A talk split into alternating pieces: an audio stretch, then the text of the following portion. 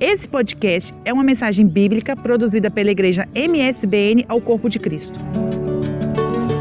Lucas capítulo 7, versículo 15.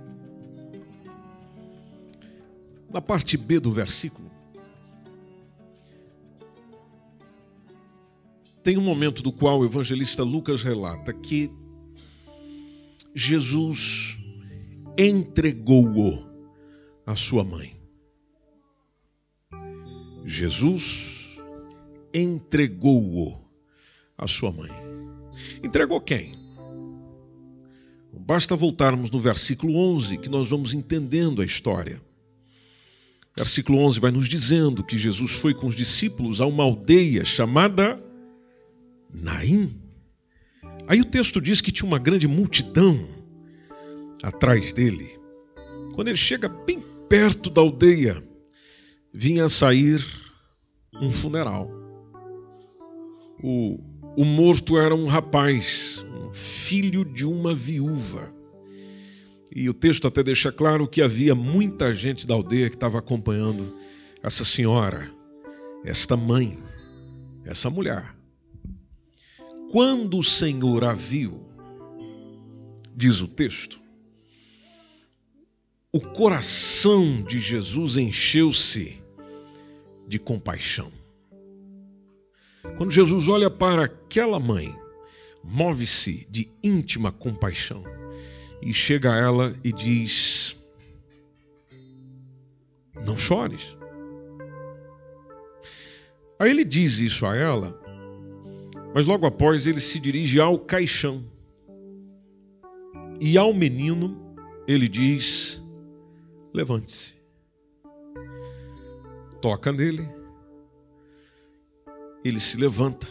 Aliás, ele toca e, os, e, a multidão para, toca no esquife, toca no caixão, a multidão para, e ele diz, conforme o versículo 14 nos indica, dizendo: Jovem, eu digo, levanta-te.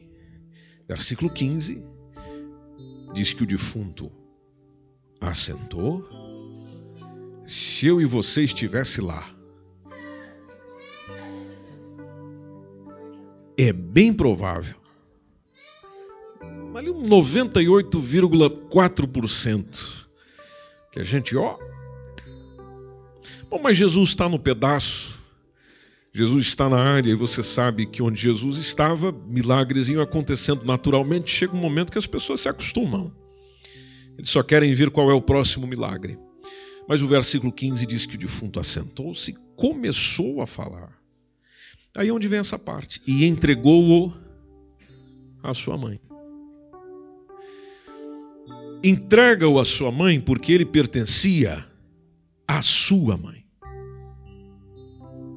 Hoje que nós estamos celebrando o Dia das Mães, e é um dia tão maravilhoso, tão especial, tão emocionante, tão lindo. Hoje eu vi diversas crianças com buquês nas mãos, indo até em direção às suas mães, nem sempre convivendo com elas, como teve um caso que eu presenciei hoje. O filho não convive com a mãe.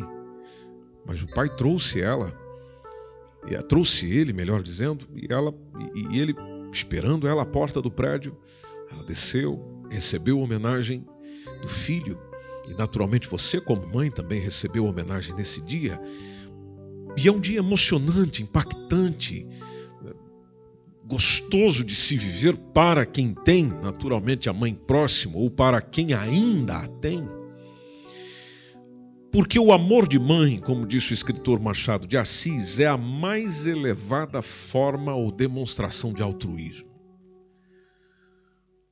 Acima do amor de mãe, só o amor de Deus. Aliás, se quiser entender um pouco do amor de Deus, entenda o amor de uma mãe. Essa essa mãe que Jesus encontra estava num momento terrível, complicadíssimo. Ela era viúva. Então essa mãe já tinha tido há tempos atrás um encontro com a morte. Ela foi atingida pela morte perdendo o marido. E agora ela tem um outro encontro. Veja como o coração dessa mamãe aqui do texto está dilacerado, está acabado, está tá destroçado. Porque agora perde o filho. Uma mãe destruída por dentro, uma mãe destruída por fora. A morte chegou na casa dessa mamãe. E o filho dela, morto, tinha perdido a bênção da longevidade, coisa que toda mãe deseja para o seu filho ou para a sua filha. Que bênção é essa? É a bênção de poder viver e viver por longos e longos anos, naturalmente com qualidade de vida. E quando olhamos para a Bíblia, a Bíblia assegura que a bênção da longevidade é possível mediante uma, uma recomendação que, inclusive, está no quinto mandamento, que é de fazermos o quê? Honrar pai e mãe. Por isso, se a sua mãe hoje não recebeu sua ligação, se sua mãe hoje não recebeu sua atenção, eh, se sua mãe hoje não foi alvo da sua lembrança, as notícias não são boas para você, biblicamente falando. Porque o Deuteronômio 11, 18 a 21, esse texto nos diz ah, uma recomendação que Deus passou ao povo de Israel, dizendo: Olha, vocês pegam as minhas palavras, coloquem ela no vosso coração, coloquem ela na vossa alma, atem-as por sinal na vossa mão, para que estejam por frontais, ou seja, esteja à frente dos vossos olhos. Ensinem ela aos vossos filhos. Vocês pegam essa palavra que está aqui dentro, diz o Senhor, e ensinem ela aos vossos filhos. Falem delas, eh, dessas palavras quando vocês estiverem assentados com eles. Falem dessas palavras quando vocês estiverem andando com eles. Falem dessas palavras quando vocês deitarem ou os colocarem para deitar. Vai contar uma historinha para ele? Fala das palavras que deveriam estar dentro do teu coração. Quando você for acordá-lo, quando você for acordá-la, fale das palavras que deveriam estar, ou eu quero que estejam, diz o Senhor, no teu coração. Faz o seguinte, verso 20: escreve elas dentro da tua casa. Escreve elas nos umbrais da, da tua casa, eh, coloca na porta para que toda vez que você transite pela porta, você veja essa palavra. E se você assim fizer, diz o versículo 21, os vossos dias e os dias dos vossos filhos serão multiplicados. Você vai viver bastante, seu filho vai viver bastante, nessa terra que o Senhor naturalmente jurou dar a vocês. Quando nós vamos para o Novo Testamento, o princípio continua. Efésios capítulo 6, versículo 1 ao 3, lá está o nosso irmão Paulo dizendo: Filhos, filhos, sede obedientes a vossos pais, em quem? No Senhor. Você vai obedecê-lo porque você está no Senhor e também porque isso é justo. Verso 2: honre honre, honre, honre. Honrar nos lembra elevar. Sabe quando você traz umas palavras de elogio para alguém que você joga essa pessoa lá em cima e ela fica às vezes até com dificuldade de voltar? Honre seu pai, sua mãe. É o primeiro mandamento com promessa. Ou seja, é o primeiro mandamento que, se você fizer, tem benefício para você. Que benefício?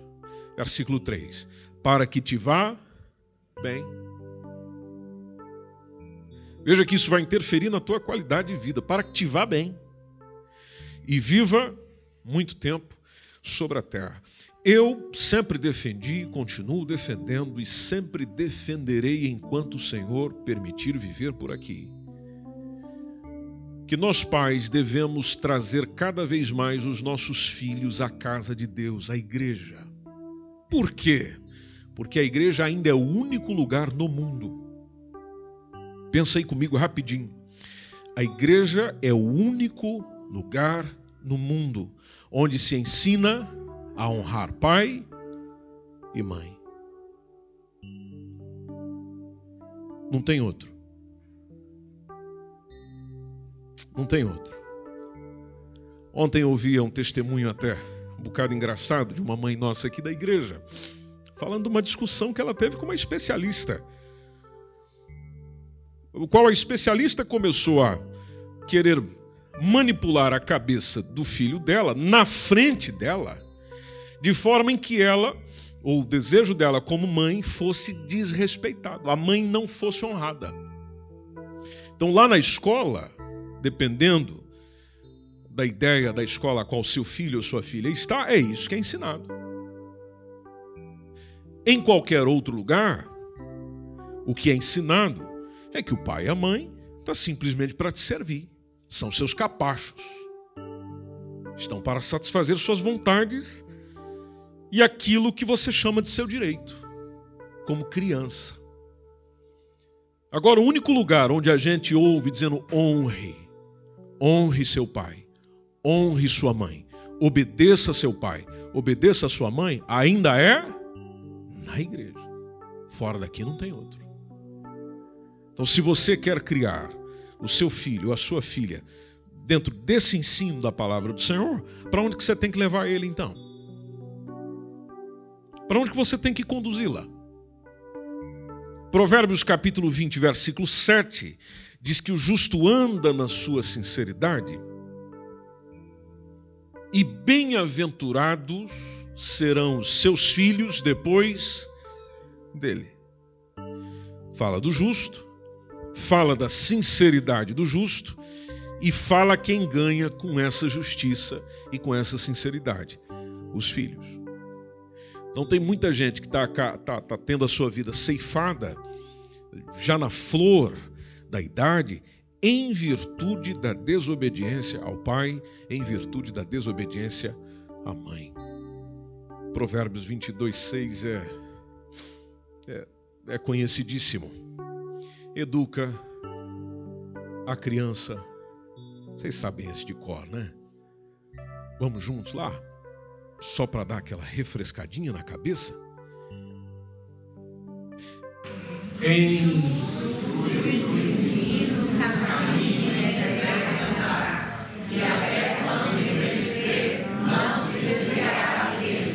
Vários comentaristas, pastores, pregadores, ensinadores, gente com inteligência, da qual o Senhor os concedeu o dom da sabedoria, da ciência, olharam para este texto e perceberam que quando ele fala de onde deve instruir, ele diz no e não o.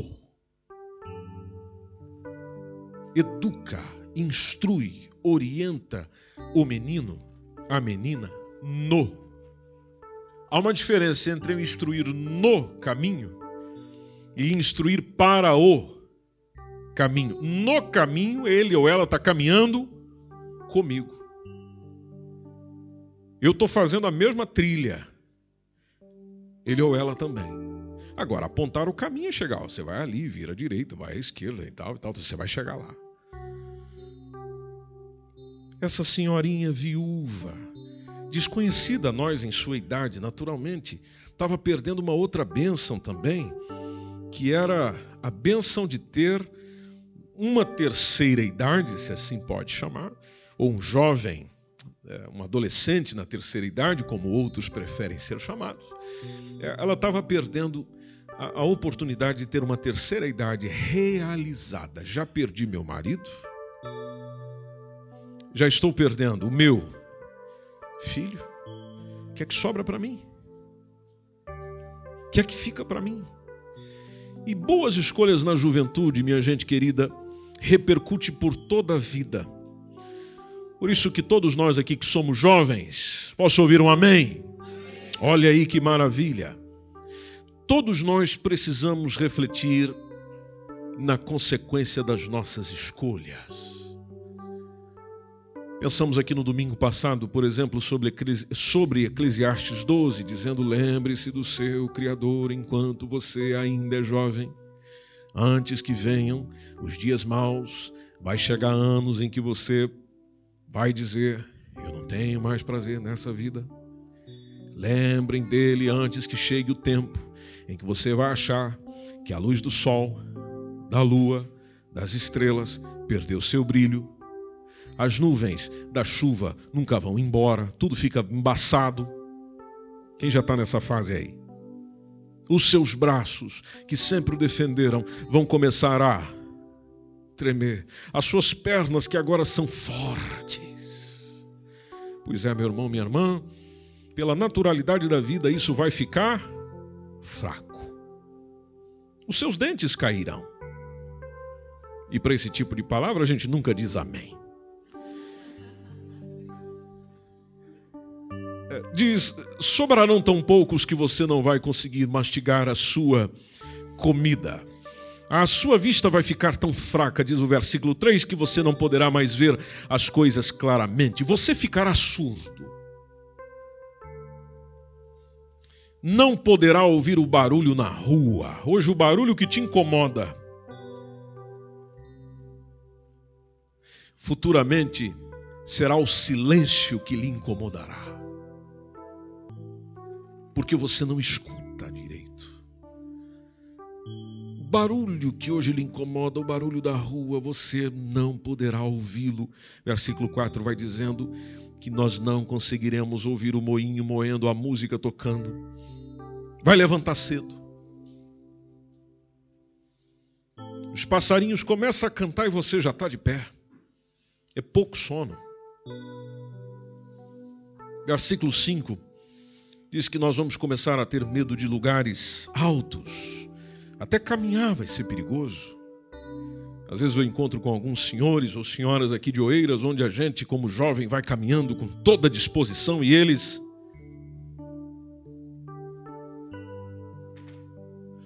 Aí eu não sei se é o Espírito Santo ou é coisa da minha cabeça, que chega e diz: se você não exercitar, você vai ficar igual. E eu, um crente como você, digo: está repreendido em nome de Jesus. Nós estaremos caminhando para o nosso último descanso, diz o texto. Quando isso acontecer, vai ver gente chorando por nossa causa nas ruas. Verso 6: A vida vai se acabar como uma lamparina de ouro cai e quebra. Quando a sua corrente de prata se arrebenta, como um pote de barro se despedaça, quando a corda do poço se parte. Olha só quanta quanta linguagem metafórica. Então, o nosso corpo, diz o versículo 7, voltará para o pó. De onde veio? O nosso espírito voltará para Deus, que o deu. Então, naturalmente, nós vivemos o princípio, não podemos esquecer disso. Jamais devemos esquecer disso. O princípio da semeadura e da colheita. Eu estou plantando. Todo dia eu estou semeando, eu irei colher. Por isso que Gálatas 6, 7 a 9 diz: Não erreis, Deus não se deixe escarnecer, Deus não se deixa zombar, tudo que o homem semear, isso também ceifará. E naturalmente, uma velhice frustrada, como você encontra com muita gente aqui na nossa nação, onde é um, é um, é um velhinho, é uma velhinha frustrada, mal-humorado, mal-humorada, desgostoso com a vida, é, é geralmente, nem sempre o é, mas geralmente é fruto de uma má semeadura lá na época áurea da vida. No bom tempo, ou chamado bom tempo da vida. Agora a Bíblia garante uma velhice feliz, hein? E quem quer ser um velhinho feliz, diga amém. amém. Aleluia. Porque a Bíblia nos garante a possibilidade disso, de ter uma velhice feliz, com os filhos bem encaminhados, sobretudo salvos, servindo a Deus. Só que isso vai depender das decisões de hoje. Do que eu estou a fazer hoje. Porque eu estou plantando. Um dia eu vou colher. O que estava no coração daquela mamãe aquele dia? Talvez estaria a pergunta: o que, que eu fiz para estar tá aqui agora carregando o meu filho para ir sepultá-lo? Por isso que Jesus, Lucas 7,13, o Senhor moveu-se. Você pensa que o seu Jesus não o Jesus a quem você serve, ama, adora, é o teu Senhor, é o teu Salvador, que ele não tinha compaixão, que ele não olhava para as pessoas, se compadecia delas, não, é diversas vezes. onde o texto diz que ele, e é o caso do que nós estamos pensando hoje, moveu-se de íntima compaixão por aquela mulher. Jesus olhou para aquela mãe e se identificou com ela. A frase que resta para ele dizer é: não chores. Mas como não chorar, meu irmão? Mas como não chorar, minha irmã? Ele estava perdendo uma outra coisa que era a bênção para as próximas gerações. Ah, ela estava perdendo isso também, a bênção de um, de um lar feliz, do qual alcançasse também as gerações seguintes dela, conforme vai dizendo a Bíblia onde Êxodo 26, está lá o capítulo 20, melhor dizendo, versículo 6, o Senhor está dizendo: Eu faço misericórdia a milhares dos que me amam e, e, e dos que guardam os meus mandamentos. Ah, creio que talvez ela sabia Deuteronômio 7,9, dizendo: é, Saberás, pois, que o Senhor teu Deus, Ele é Deus, é o Deus fiel, que guarda aliança, guarda misericórdia até mil gerações. Olha que coisa linda! Até mil gerações aos que o amam e guardam os seus mandamentos. Talvez essa senhora era uma senhora que estava a buscar obedecer ao Senhor nos mínimos detalhes, mas não entendendo a circunstância que ela estava vivendo naquele momento de estar perdendo todo mundo. E perdendo todo mundo, perdia a si mesma. Porque você, como mãe, sabe que depois de desfrutar da experiência, da maravilhosa experiência da maternidade, a sua vida está a favor de quem? A sua vida está para quem? Os seus filhos. Perdeu os filhos, para quem você vive? Como é que volta para si mesma depois de ter dedicado tanto de si mesma para o outro? Aí chega esse Deus que você serve, esse Deus que você ama, e vai arrancando de você aquilo que você tem.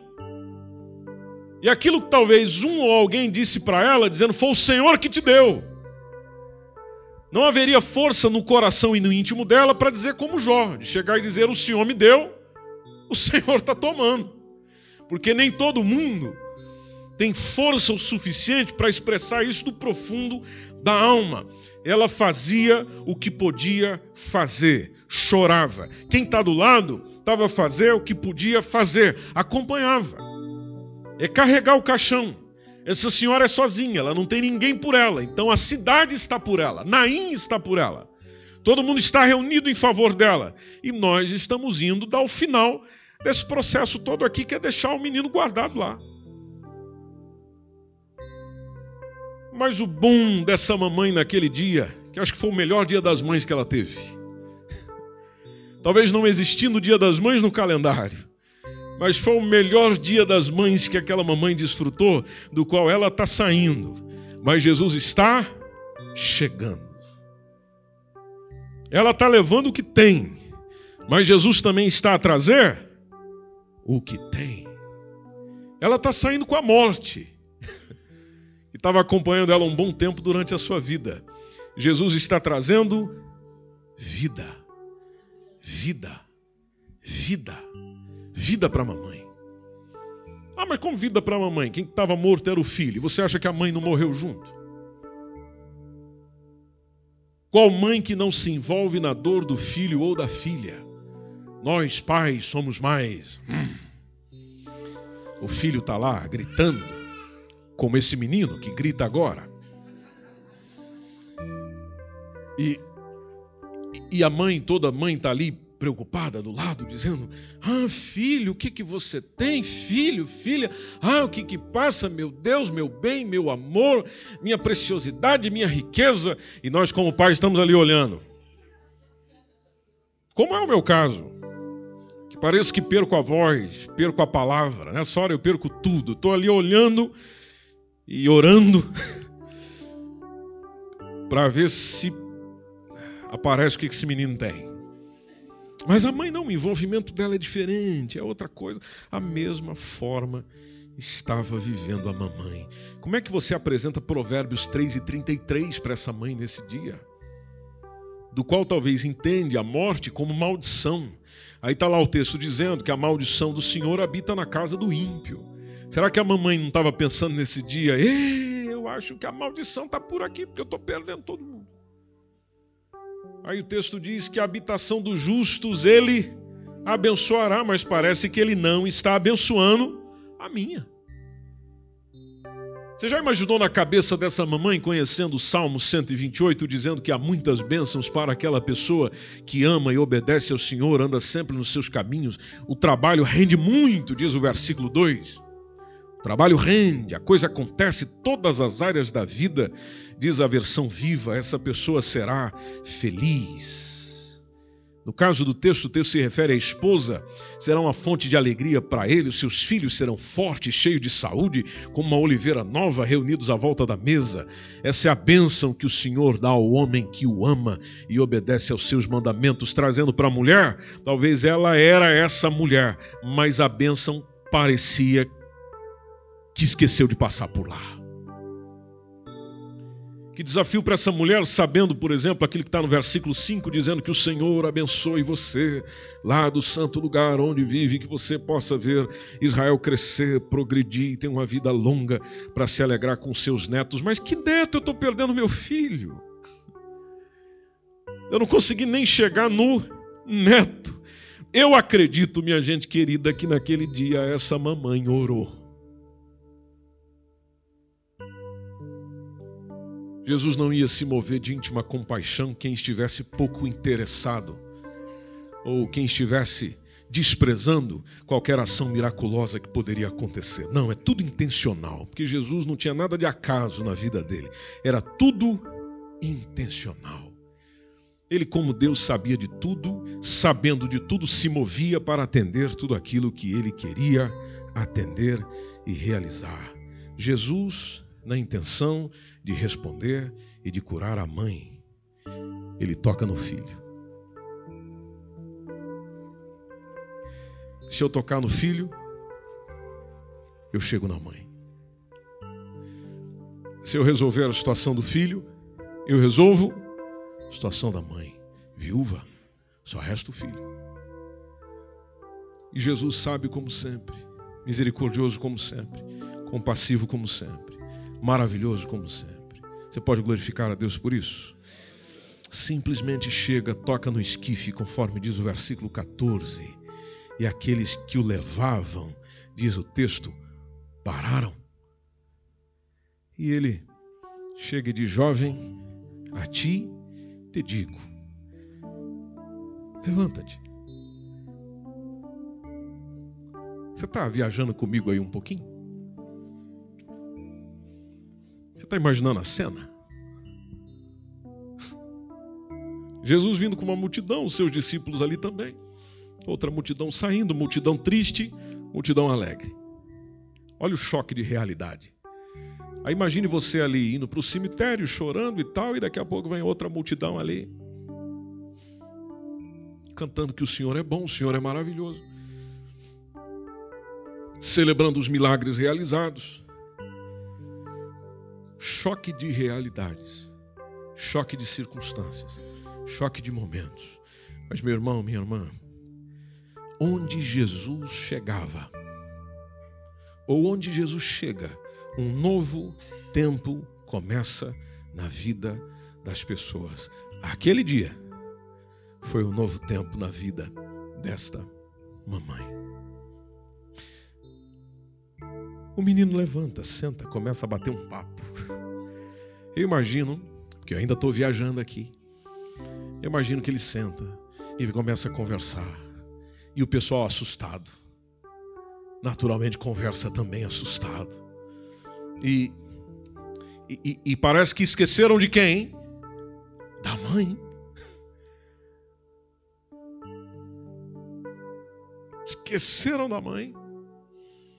Jesus pega o menino, vem cá, vem cá, vem cá, vem cá, vem cá, entrega para a sua mãe. Para a sua mãe. Mamãe, o que o mundo está a fazer hoje, ou está tentando fazer, retirar os filhos de você, retirar a atenção dos filhos sobre você. Jesus quer fazer o caminho inverso. O que o mundo quer tirar, Jesus quer trazer de volta. Aquilo que o mundo está tentando afastar, a sua criança, porque o seu filho tem mais de 20, tem 30, 40 anos, barbado, pai, já é avô. Mas para você, mamãe, ele é o quê? É o meu menino. Interessante como a irmã Fernanda chama o Helder. O meu menino. Já fui lá algumas vezes visitar ela com ele. Ela beija e abraça o filho como se fosse o menininho de 5, 6 anos que está chegando para visitar a mamãe. E atenção, nós estamos a falar de um senhor que está entrando agora na terceira adolescência. E a mamãe está ali, ó, do lado dele, cuidando desse rapaz e dos cabelos que ainda lhe restam.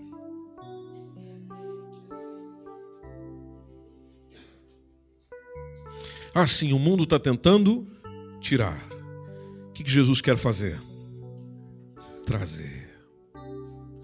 O diabo, nosso adversário, anda ao derredor, bramando como leão, buscando a quem possa tragar. O que ele quer fazer com seus filhos?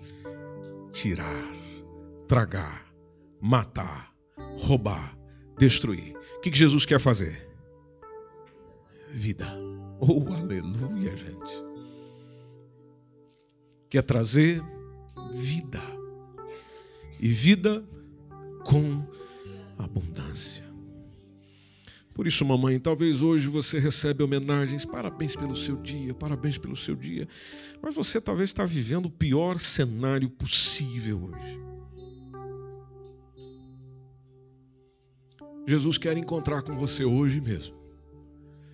Para que a vida aconteça acontecer não só na vida dos teus filhos, das tuas filhas, mas principalmente em você, que Jesus também está de olho em você. Ele pega o menino e entrega a sua mãe.